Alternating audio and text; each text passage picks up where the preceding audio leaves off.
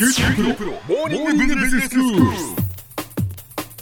日の講師は九州大学ビジネススクールで世界の経営環境の変化について研究なさっている村藤勲先生です。よろしくお願いします。よろしくお願いします。先生今日はどういうお話でしょうか？あのトランプ大統領の話をしたいと思うんですけどね、はい。もうトランプさんが大統領になってから1年ぐらい経ったんですけど、ええ大統領が指名して議会が承認しなきゃいけないようなね、はい。閣僚とかあの高官が多いんですけど、ええ。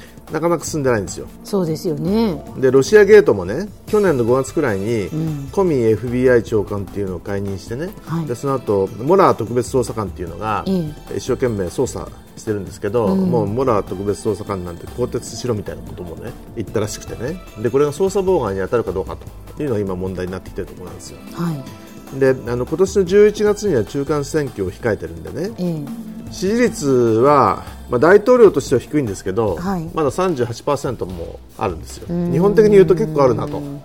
それで法人税の引き下げはねはい。35%を21%まで下げたんですよ。ええ。これってすごい大変なことでね、うん。まあ、1.5兆ドルくらい税金引き下げたとでその海外子会社からアメリカの本社に対する配当35%税金かけたのをね。はい。これもゼロにしたと。うん。これ素晴らしいことなんです実は。共和党とか大企業で喜んでる人たち結構多くてね。はいはい。それでオバマケアみたいのは、まあ、お金かかるんで、ん。お金かかんないようにするみたいなことを言ってたのをもう全廃しろみたいな共和党保守派とねせっかく作ったんだから残せっていうあの民主党の間でねほとんど改革進まないという状況なんですね。うんじゃあ税金下げてお金入ってくるの少なくなったとはい。いうことなんだけど、インフラがねアメリカって広い国で昔作ったやつがだんだんボロボロになってきて補修しなきゃいけないとかね、うん。それもっと拡張しなきゃいけないとかいうのがあるんですけど、えええ10年で1.5兆ドルぐらいねお金使うと。インフラ投資にね、はい。って言ってるんですよで少ししか税金取らないのに、1.5兆ドル余計に使うと。えはい。それって一体どうしてつじつまが合うのかと。うん。いうの不思議でしょ？そうですね。どこから賄おうとしてるんですか？財源がどこからかっていうと国債ですよ。赤字国債ってやつですよ。はいはい。そんなことして大丈夫なのかと。うん。いう話があってね、ええ。であの予算管理法っていうのがアメリカにありましてね。はい。で毎年政府の使うお金の歳出上限を決めてるとところがこれねあの2年で3000億ドル3000億ドルって大体30兆円くらいですけど3000億ドル引き上げるというのをこの間決めてね。はい。であの議員さんってね結局やっぱりね国民が喜ぶようなのにお金使いたがるわけですよ。だからちょっと国防費を増やすとかね。はいはい。共和党的に言うと増やすとか民主党的に言うとインフラ投資にもっと使えとかね、まああんまり取らないのにたくさん使うというんで今でも政府の財政赤字でもう大変な国債発行してるのにね、もっとひどくなると。い。うのも見えてきたと。いう状況なんですね。であの外交防衛関係もねええ。もともとはあんまり海外に介入しないみたいなこと言ってたわけですよ。はい。ところがあのいろいろしょうもないことやるもんでね海外からなんか怒ってるわけですよ。そうするとそれをもう軍事力でねあのなんとかすると。オバマさんはどっちかっていうと対話とか外交って言ってたんだけどトランプはもう軍事力で抑えろと、ええもう中国とロシアは敵であると。イランと北朝鮮はならず者国家であると。いうような話になってきてね。あの初め不介入って言ったのがもう脅威には軍事で対抗と。いうような話になってきてるんですね。はい。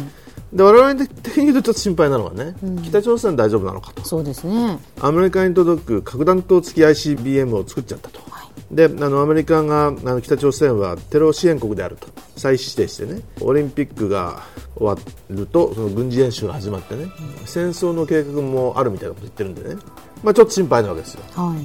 あと中東のイスラエルもね、ええ。大使館をテルアビブからエルサレムに移転すると、うん。これもともと共和党の方針なんですけども中間選挙のために本当はその来年って言ってたのね。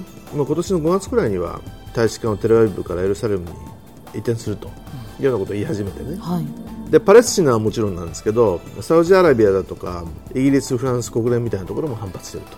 で差別主義とか保護主義もあの相変わらずでね。ええええ。ダッカって知ってます？はい。不法入国した若い人たち。ちっちゃい頃に親に連れられて不法入国した若者、はいはい。ちっちゃい頃に親に連れられちっちゃい頃にて親に連れられて不法入国した若い人たちに若者に。滞在許可をあげると。うんうんいう制度がアメリカにあるんですよ、はい。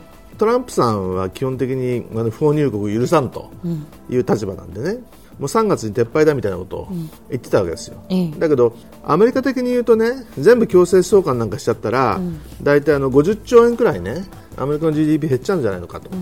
いう心配があったりね、あのサンフランシスコ地裁あたりでもダッカ撤廃していかんみたいなことをね、言ってたんですよ。はい。それでそのトランプ大統領としてはあんまりあのぐだぐだ裁判所で長引かせるとね、わけわかんないっていうんで高裁すっ飛ばしてね最高裁で審理してくれと、言ったらこの間審理嫌だって言っちゃったもんでね。とりあえず3月にあのダッカ撤廃できなくて議会がなんかあのどういうふうに法律で対応するかね。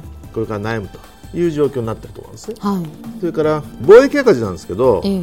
去年で大体80兆円くらい貿易赤字なんですよ。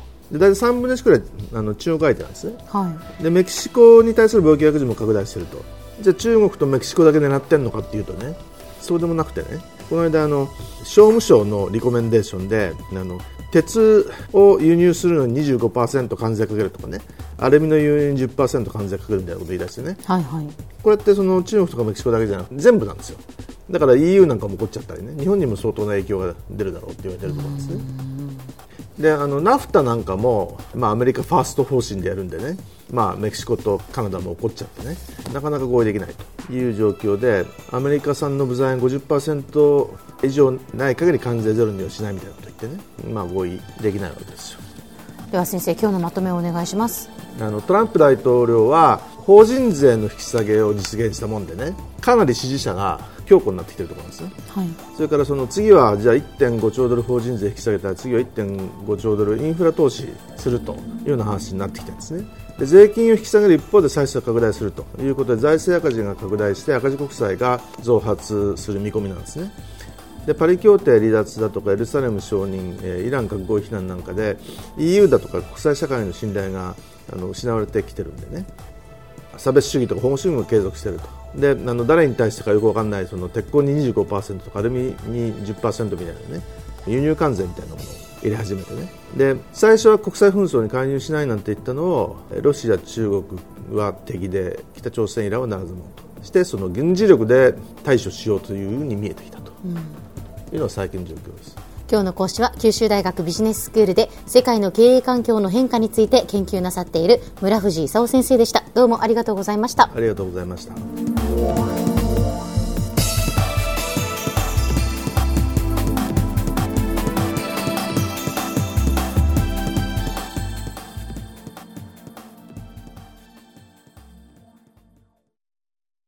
QT プロは通信ネットワーク、セキュリティ、クラウドなど QT ネットがお届けする ICT サービスです。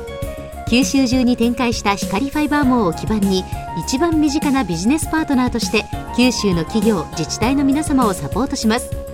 詳しくは QT プロで検索を。